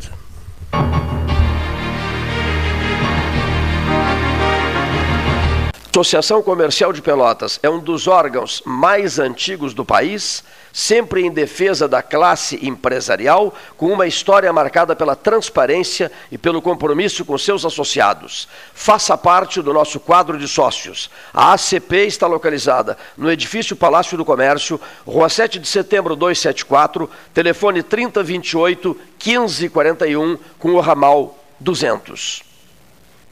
A SPO ampliou e inovou. Há 40 anos prestando serviços em arquitetura e construção. Agora também é consultoria imobiliária especializada. As tendências do mercado de imóveis, projeções, prospecções, oportunidades e as melhores estratégias e logísticas de compra e venda. Mande um WhatsApp para 53 98117 8685 ou ligue para 53 3028 9944 e converse com a equipe SPO. Aquarela Tintas, uma empresa com equipes especializadas em Pelotas, Rio Grande e Porto Alegre. Aquarela Tintas, Rua General Osório, 1259. Telefone 3225 5000. E também na Avenida Dom Pedro I, telefone 3281 1714. Aquarela Tintas. Dar valor é acreditar, apoiar e impulsionar. O Badesul dá valor para o Rio Grande e seus empreendedores crescerem. Por isso, oferecemos consultoria e soluções financeiras de longo prazo para quem produz, no setor público ou privado, de todos os tamanhos e segmentos, de produtores rurais a startups. O Badesul valoriza você. Conte sempre com a gente. Governo do Rio Grande do Sul. Novas façanhas. Ferragem Sanches, Barros Cassal 16, Arial. Fone 3228 4188. De segunda a sábado, das 8 às 12 e das 13h30 às 18h30. Material hidráulico, material elétrico, tintas, vernizes, tinners, máquinas serra mármore, furadeiras, cimento cola e ferragem em geral. Ferragem Sanches, Barros Cassal 16, Arial. Promoção Eu Acredito. Você passa no crédito. Banrisul e Mastercard fazem acontecer. 100 mil reais em prêmios, mais mentoria financeira para tirar seus planos do papel. E mais, centenas de prêmios para você agarrar no site da promoção. Atenção pro passo a passo. Cadastre-se no site da promoção. Jogue na máquina de prêmios sempre que usar seu cartão de crédito Banrisul Mastercard, independentemente do valor. Cadastre-se em euacredito.banrisul.com.br. Tu conhece aquele ditado, né? Em terra de vacinados, quem usa máscara é rei. Ah, muito boa. E essa então? Mais vale uma máscara no rosto do que duas no pulso. Perfeito. Espero que as pessoas entendam, né? Usar máscara devia ser mais popular do que qualquer ditado. Tchê, a máscara é fundamental no combate ao coronavírus, mesmo se tu já se vacinou. Afinal, quem vê máscara, vê coração. Proteja quem você ama. Uma iniciativa Prefeitura de Pelotas e Ecosul. Para não sofrer, é preciso saber viver. E saber viver, hoje, é evitar aglomerações, usar máscara, higienizar as mãos constantemente, manter o distanciamento e fazer tudo para proteger você e os outros. Para salvar vidas, as prefeituras da Zona Sul, desde o início da pandemia, realizaram muito e vão continuar trabalhando incansavelmente no combate ao coronavírus. Mas você precisa também continuar fazendo a sua parte. E lembre-se, vacina boa é vacina no braço. Fique atento ao calendário de vacinação e tome as duas doses. Assim, juntos, vamos vencer essa luta. A Zona Sul. Associação dos Municípios da Zona Sul. Sabe a fatura ou boleto que você tem que pagar, mas grana não tem não. A Simpay é a solução. Passa na Simpay e parcele no cartão a fatura e a multa até o boletão. Use a Simpay e parcele no cartão a fatura e a multa e até o boletão. Com a Simpay, sua vida sempre ok. Passa na Simpay. Quer comprar, vender ou alugar? A Imobiliária Pelota é a parceira ideal para a realização dos seus desejos. Opções inovadoras de atendimento a qualquer hora e em qualquer lugar. WhatsApp, visita remota, tour virtual, contrato digital e outras ferramentas seguras e práticas para você fechar negócio sem precisar sair de casa. Na Imobiliária Pelota, os sonhos não param. Acesse www.pelotaimoveis.com.br WhatsApp 991 11 7432 Chega de disputar o sono com o seu colchão. Escolha ter uma noite divina com essas promoções. Conjunto Box Casal Atena, conforto macio com molas pocket ensacadas em 12 vezes de 165. Conjunto Box Casal Era, conforto firme com molas Max Spring, também em 12 vezes de 165. Tudo com pronta entrega. É só na Life Sleep Comfort, em Pelotas, Rio Grande e Porto Alegre. Mais internet pelo mesmo preço, com a velocidade que só a fibra ótica garante. Plano de 200 mega agora é 300 mega. Plano de 400 mega agora 500 mega. Polvo, a internet múltipla, 3199 4000. Genovese Vinhos, Delicateces, produtos de marca, a qualidade de sempre. Ligue 3225 7775, Doutor Amarante 526. Visite a sua Genovese Vinhos.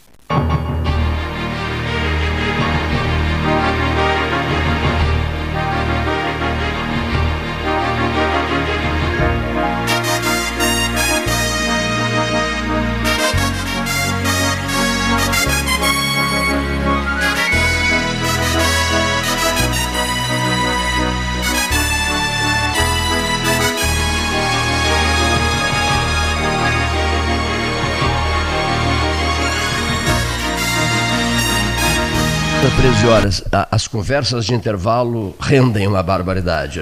Uma informação do Paulo Gastão Neto e outra uma pergunta para o José Henrique Medeiros Pires. Uh, Paulo Gastal, ele, Paulo recebeu essa mensagem num dos celulares do 13 Horas. Amigos, boa tarde. O da igreja Nossa Senhora de Fátima, que tinha uma lambreta, era Padre Viriato. Isso aí, o Padre Viriato. Português. Confirma? Ele era português. E o que que Zé Caneto tem a ver com o albergue noturno pelotense? Não, é o seguinte, é que ali, onde é o albergue noturno, ali era um posto de polícia. E ali teve tiroteio na frente também, tinha polícia lá dentro, eles ameaçaram é, colocar gasolina e tocar fogo e os caras se entregaram. Então ali, além do tiroteio, teve esse episódio, que foi um, um dos lugares onde a polícia estava, a brigada militar estava aquartelada e foi desalojada pelo Zé. Aí o Zé Caneto estava, porque ele, ele entrou por ali também. Né? Ele fez um desfile grande pela. Hoje seria a contramão. Ele vem pela Osório. Ele vem a Isso. cavalo pela Osório. Interessante, tem muita fotografia desse trajeto na Osório. E a gente vai, passa de carro ali e identifica as casas. Que ainda tem Exatamente. umas casas que Tem umas casas ali, né? Exatamente. É, exatamente. Digo, Pô, essa casa aqui tá, tá na foto do Zé Caneto a cavalo. Tem em alguns lugares, aqui na, aqui na frente da dessa aqui na frente da, da livraria Universal, ele andou aqui, que é, que é a- essa confeitaria Paris. Aqui na frente tem umas quantas fotos. E, e quem se dispuser a olhar, a Biblioteca Pública tem muito material. E eles, eles na época lançaram também um álbum que hoje é muito raro, que é o, o álbum dos bandoleiros. Se eu não me engano, a minha avó tem esse Então, álbum é um casa. capa amarela, é, Isso. dificílimo de achar. E é um bom mapa para ver a fotografia, porque ali está organizado o, a- a- a- o tiroteio em tal lugar, em tal lugar, em tal lugar. Algumas ruas mudaram de nome. Então é difícil, o cara mais novo. Onde é que é Vitorino? Onde é que é Vitorino? Diz, é interessante. Eu, eu tenho uma vaga A lembrança. Vitorino é a, é a, é a, a rua Vitorino é a- ali do lado do, do grande hotel, como é a. a Anchieta. Anchieta, Padre Anchieta. Onde era a. A Rui Barbosa era outra. o- qual era o nome an- an- antigo da, da Lobo da Costa? É, esse eu sei. O Aluno da Costa de ponta a ponta, é uma rua, é uma rua longa aqui, né? Nome antigo. Urbano Garcia. A Urbano Garcia. Urbano Garcia, que maravilha isso, né? Olha aqui, ó. Ana Kleinovski, querida amiga, olha aqui. Ah, o, albergue era, o no passado, um presídio. Era, né? Era o antigo presídio. de. Pelotas, era, era um presídio ali no albergue noturno, em frente ao Hospital Pilcher. Era, na verdade, era, um, era uma cadeia da brigada. A cadeia da brigada. Era, uma- assim, era uma cadeia. Porque havia outro presídio porque na, Santa- aqui na, Aqui na, frente 7 de setembro. né? Aqui na, na Lá 7 de setembro, esquina, na, Santa na esquina Tecla. com a, com a Santa Tecla. Isso. Que ali, ali era o mais antigo. Ali é o histórico presídio né, do Ali era o passado. mais né? antigo, na frente da. onde está a nossa caixa d'água de. que sempre se diz francesa, mas que no fim se descobriu que não era francesa, né? A caixa d'água que veio da Escócia. Escocesa. É, o pessoal diz assim, olha, o uísque pode não ser escocês, mas a água passou pela, pela caixa d'água escocesa. É que ela, ela foi feita na Escócia e depois ela veio para cá, passou por um porto francês para vir para cá. Ela embarcou na França para vir para cá. Daí a Quando ideia. ah, as caixas vieram da França. As caixas francesas, É. não, escocesas. Mas é. Escocesas, né? Não, não, a Escocesas. caixa d'água é essa aí mesmo. Tem outras fotos espetaculares na Dom Pedro, né? Ali que se identifica alguns, alguns prédios também. Aqui na 15 de novembro também. Tem várias fotos muito legais. É, eu, eu acabei juntando esses anos, toda uma coleção boa. Mas tem outras pessoas que têm aqui fotos muito, muito boas. A própria Biblioteca Pública tem um acervo muito bom. Acredito que até possa publicar, digitalizar, porque já estão em domínio público. Sim. As fotos são autoria. Algumas a gente sabe que eram de um, de um fotógrafo antigo que havia em Pelotas, o Brizolara. Uhum. E esse Brizolara era um. É interessante porque em algumas fotos aparece o nome dele no, no- como se tivesse sido pintado no meio-fio da calçada. Então tem algumas fotos que seguramente são do Brizolara, mas acontece que, como tem muita foto, tiraram muita foto e depois publicaram isso como cartão postal, não sabe de quem são. Como os direitos autorais vão até 75 anos, já faz Já, 98, essas fotos 98, estão em né? domínio público, né? Mas são muito interessantes. Os caras a cavalo, tu- tu consegue ver com nitidez a, a arma que eles estão usando. Eu recebi de ti maravilhas de fotos. né? Fiz um pedido ao Henrique, minutos depois ele me mandou. Fiz o pedido ao João Cândido Zambuja, que me mandou fotos muito boas também. Ah, enfim, agora o livro aqui, a- a- as memórias do, do Zeca Neto. né. Agora, tem um detalhe. Maravilhas de Tem um fotos, detalhe que, que, que, que nos passa despercebido às vezes, que é o seguinte. Bom, isso foi 28, 29 de, de outubro. A paz, a paz já estava sendo negociada. Eles assinam a pacificação em Pedras Altas em dezembro, dia 14, se não me falha a memória. O Borges não vai, o pessoal prepara o documento todo, depois o Borges assina no Palácio, porque ele não se dignou a ir lá para assinar a pacificação. Ele assinou no Palácio, mas tudo bem. Mas esse pessoal que assinou o documento, que redigiu o documento, quando veio de volta de Pedras Altas, quando pegaram o trem para vir para Pelotas, eles foram muito homenageados. Então, assim, virou tipo chegada da seleção brasileira. Então, tem muita fotografia da chegada do Zeca Neto em Pelotas e do Honório Lemes, do Assis Brasil, do, do outro lado, do, do, do- do Flores da Cunha sendo recebido Exatamente, em Pelotas. Flores Tem muita foto boa do Flores da Cunha sendo recebido aqui, que foram os signatários dessa. dessa ah, o próprio, a própria chegada em Pelotas do, do Major Cantalice, que era o comandante da, do Exército aqui, também tem muita foto do Major Cantalice.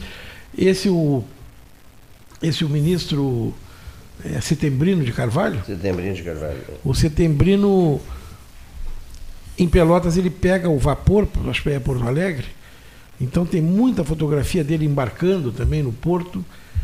E tu vê o seguinte, que aquela, essa tomada de Pelotas, do ponto de vista do impacto midiático que o Zé Neto queria que ela tivesse, ela se, pro- ela se prolongou por um bom tempo aqui.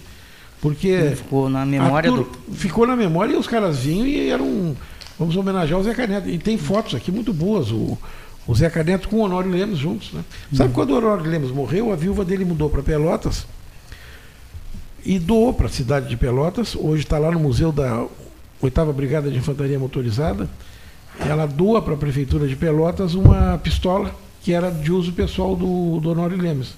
Então deu uma carta e é uma, é uma Mauser.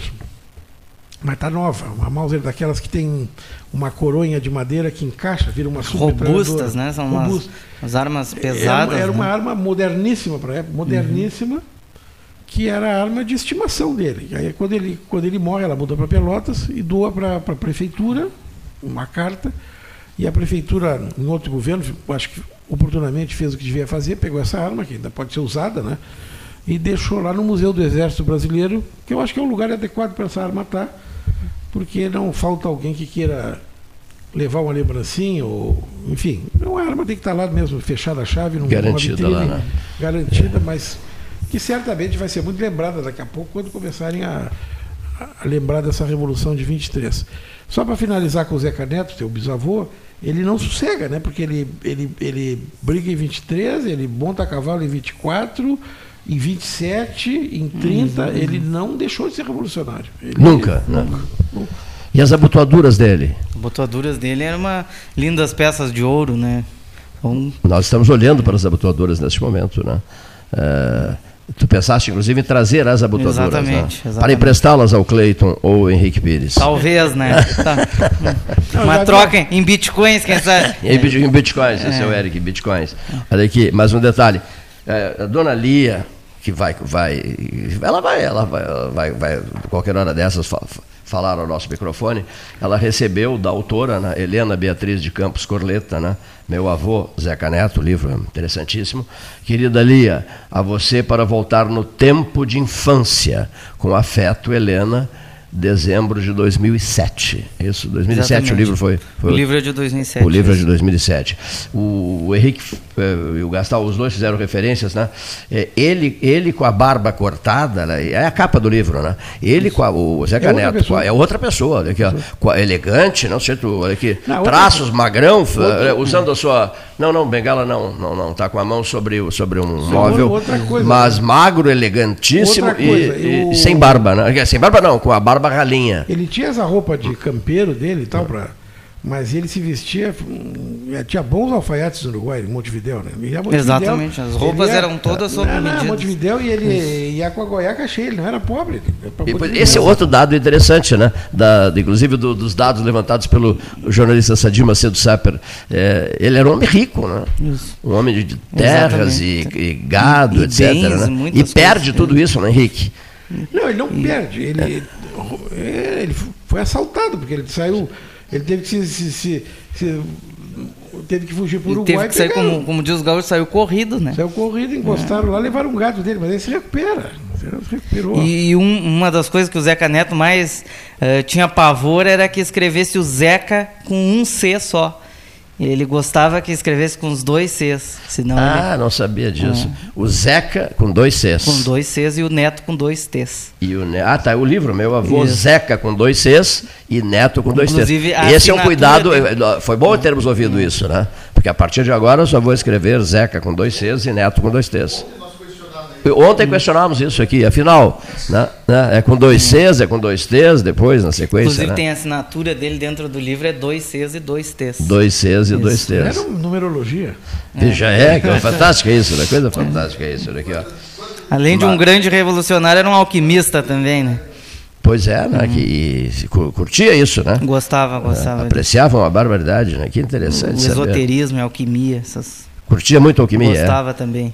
Que maravilha. O que mais? Outras coisas que a gente não, que a gente não sabe. Tu disseste algo que o Henrique disse, eu não sabia. Do trompete, ele era um grande ah, trompetista. trompetista. Exatamente. Era um trompetista, a gente desconhecia isso, né? Era um Exatamente. grande trompetista. Exatamente. Ah. Adorava crianças, brincava que nem uma criança. Quando tinha criança brincando, ele entrava na brincadeira. Ficava brincando com as crianças. Exatamente. Olha que co- coisa interessante. Que outros traços de Zeca Neto, do general são- Zeca Neto? E namoradas, adorava Era um, namoradas. um grande, um grande amante também, Tinha- gostava Namorador? de amar. Exatamente. Casou três vezes. Casou três vezes, no teve casamento, 12 filhos. fora outros tantos. No casamento, 12, e fora do casamento, outros tantos, outros 12 de repente, né? Pois Ou é, mais do exato. que isso, né? Ou mais, Era, era um grande namorador.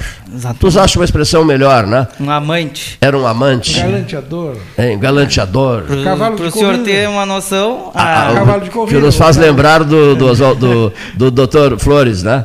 Aquela passagem é maravilhosa, né? Eu sei de uma, assim, o Flores da Cunha tá tomando banho, e desapegado a dinheiro e tal, e deixou o dinheiro todo na gavetinha da, da cabeceira da cama. E estava tomando banho e tal, e um amigo dele disse assim, Flores, me desculpa atrapalhar o teu banho, mas eu estou precisando daquele dinheiro que tu estás me devendo, que tens que me repassar, não sei o quê. E ele disse assim, fulano, Abre a gavetinha ao lado da cama e pega o teu. Aí o sujeito foi lá, contou o que o Flores. Tá, havia confiança total entre os dois, contou e pegou o dinheiro que o, que o Flores devia para ele. Dívidas de jogos, certamente, né? Adorava um jogo, né, Henrique? E, mas eh, o filho dele se dirige ao Flores, no final da vida, um Flores riquíssimo também, que tinha muitos bens, e campos, e gado, etc. E o filho disse: Papai, ele já no leito de morte, Papai, por favor, papai. E, mas e as nossas e as nossas propriedades, os nossos campos, nosso gado. E a resposta dele é: foram, foram embora, né? Foram embora nas patas, nas patas dos cavalos. Tem tudo em cavalos lerdos e mulheres rápidas. Isso mesmo. Apostei tudo. Eu- Apostei a- tudo. Isso mesmo. A idade do Zeca Neto, quando a minha avó nasceu, ele tinha 90 anos, né? Enquanto a esposa, a Utília, a bisa, minha bisavó Utília, tinha 32 anos. Era uma diferença gritante, né? Com quem ele teve mais três filhos. Ele com, ele com quantos? Com a- ele com a Utília, ele com 90, e a Utília, a terceira esposa dele, com 32. Mas que interessante. Olha Aqui, ó. Diferença mínima. Uma diferença. Eu le- lembro Niemeyer com cento e poucos, com aquela senhora de A, 60. a, a, a avó Otília que contava as histórias dele, né? A gente se reunia na volta dela, contava as histórias. Ela faleceu em 2007. As histórias de amor. As, as histórias é, do Não, não só de cotidiano. amor, do cotidiano. várias- Gostei, da- adorava da criança. Tinha criança brincando, ele ia pro meio Isso, das crianças meio, brincar e tal. Gostava de, sempre eh, fa- sabia sobre todos os assuntos que aconteciam no, no Brasil inteiro. Era, Era um homem muito bem informado, Era né? um homem muito bem informado, exatamente. Com as dificuldades da época, né? De tomar Claro, conhecimento de exatamente. notícias, né? Não Mas- era, não tinha, nós não tínhamos, como tu disse, celular para É, pra- o Twitter para navegar Imagina- todas as notícias Imagina do mundo. o, né? o celular na mão do Zeca Neto. E Henrique, grande galanteador, tu usaste a expressão, né? Galanteador. cheio de namoradas, é isso? Exatamente. 24 filhos. mais ou, por baixo, né? Que a gente mais ou menos projeta. Aí no final desse né? livro nós temos a árvore genealógica oficial do Zeca Neto, né? Todos os filhos dos três casamentos. Um livro, com, um livro com mil páginas. É, mais ou menos. Não, esse é pequenininho, né?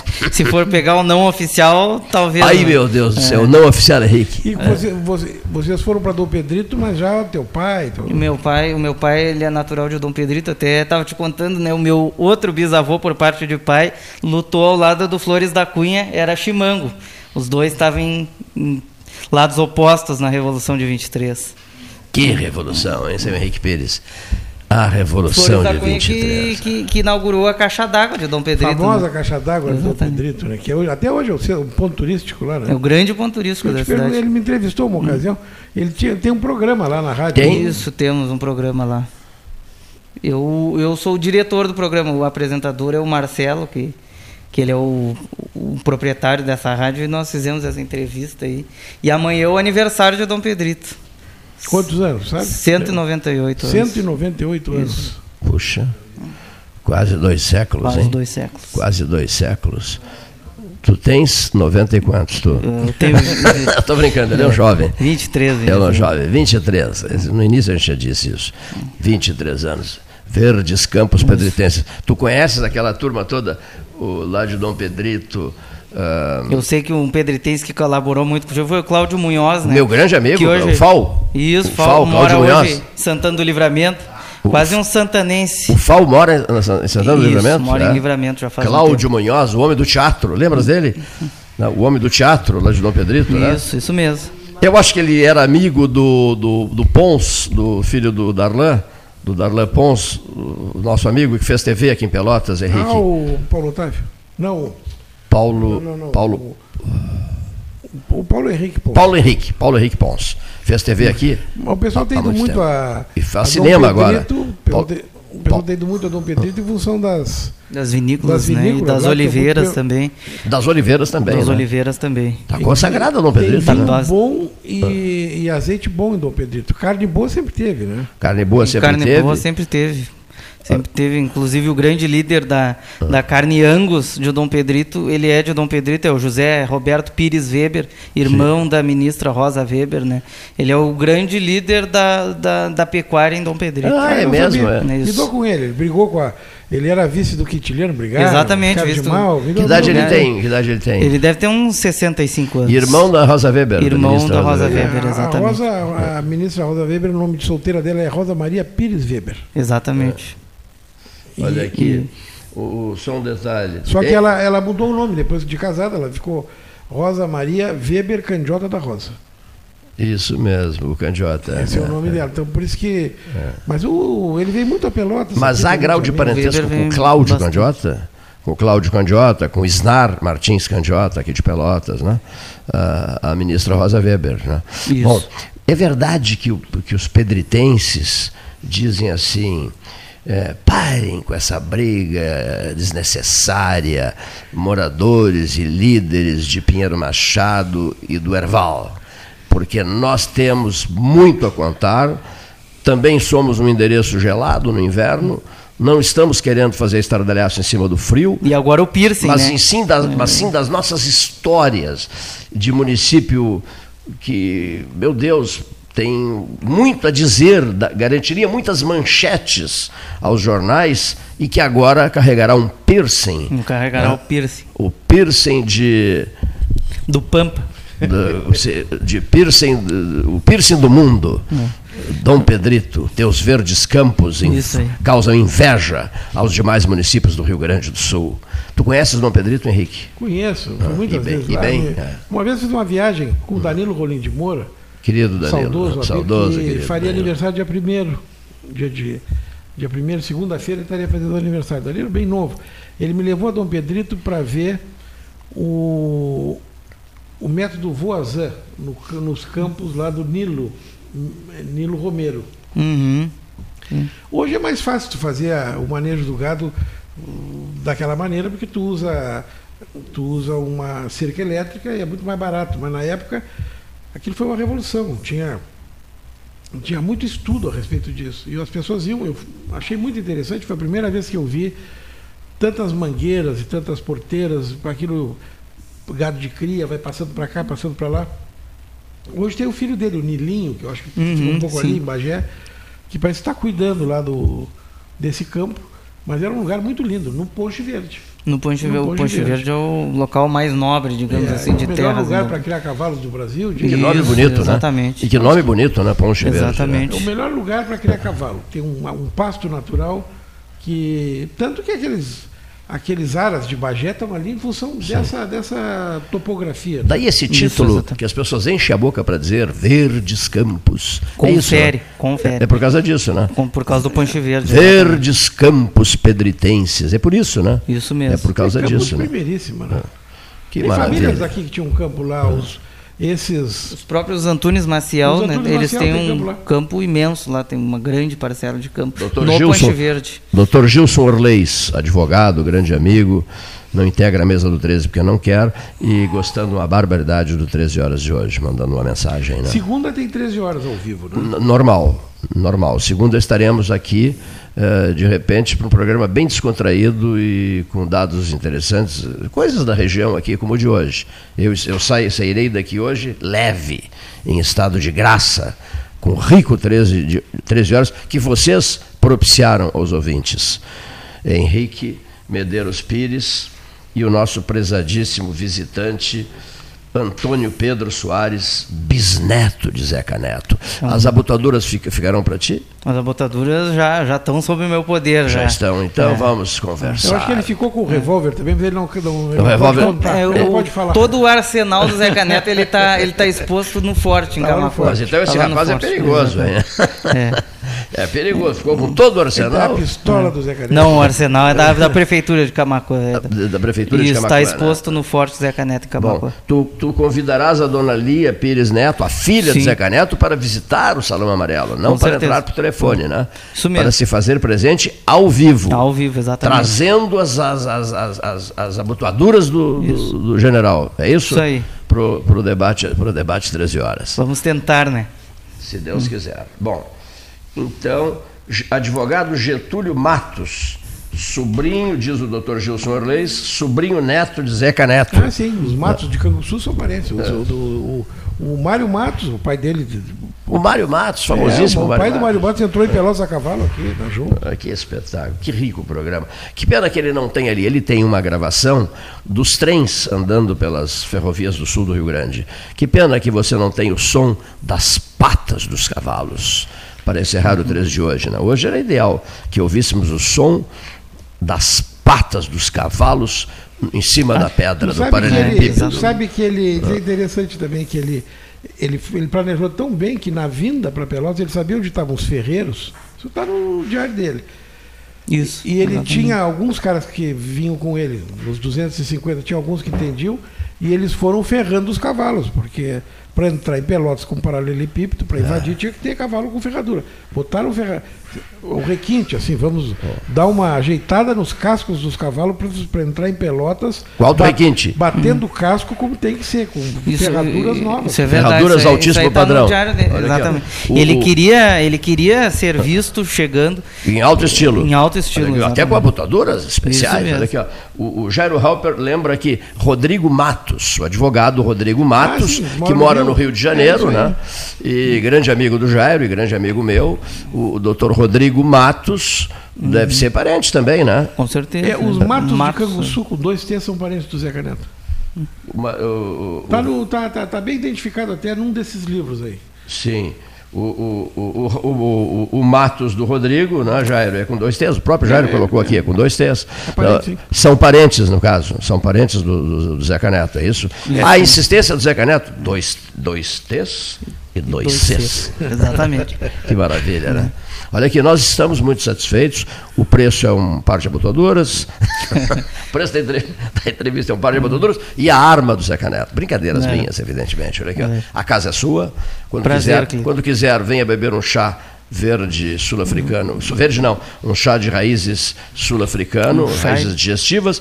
E falando em raízes digestivas, o churrasco de cordeiro ficará por tua conta Lá em lá, Dom Pedrito. lá em Dom Pedrito. E, e De eu quero- Cordeiro Pedritense. o Cordeiro Pedritense, e nós vamos abrir dizendo, mas a transmissão O vai, vinho será pedritense. o vinho pedritense pedritense e azeite de oliva. azeitonas pedritenses, azeite pedritense, e vamos abrir E, a transmissão. e maçã pedritense, que também é um grande produtor de maçã. maçãs, né? Pedritenses. E vamos abrir a transmissão do lugar bonito eh, diretamente. Da caixa d'água. Não, não, não. É. Do, Não, do- do- não, do não. campo, lá do campo, do campo Do verde. Ponche lá. Verde. Hein? Ponche Do Verde. Ponche Verde, olha aqui. Será um ponche verde 13 horas. E todos nós levaremos. tá- Vai ficar para o inverno, então. É, é. Vamos levaremos, fazer levaremos ponches especiais, Levaremos- Verdes. verdes, e Ou vamos. separa uns pelegos para lá. Ah, é. E levaremos charutos especiais para brindarmos pelo significado, pelo alto significado da data. Mas vamos deixar isso então, Henrique, eh, para os 100 anos, né? De 23. Não, deixa, começa a comemorar nos 99, aí completa no 100. Para É aproveitar o verdade. tempo, né? Para aproveitar o tempo. Os nossos melhores agradecimentos a todos que estiveram conosco. Votos de uma excelente tarde. Boa tarde. Boa, boa tarde. Tá espetacular.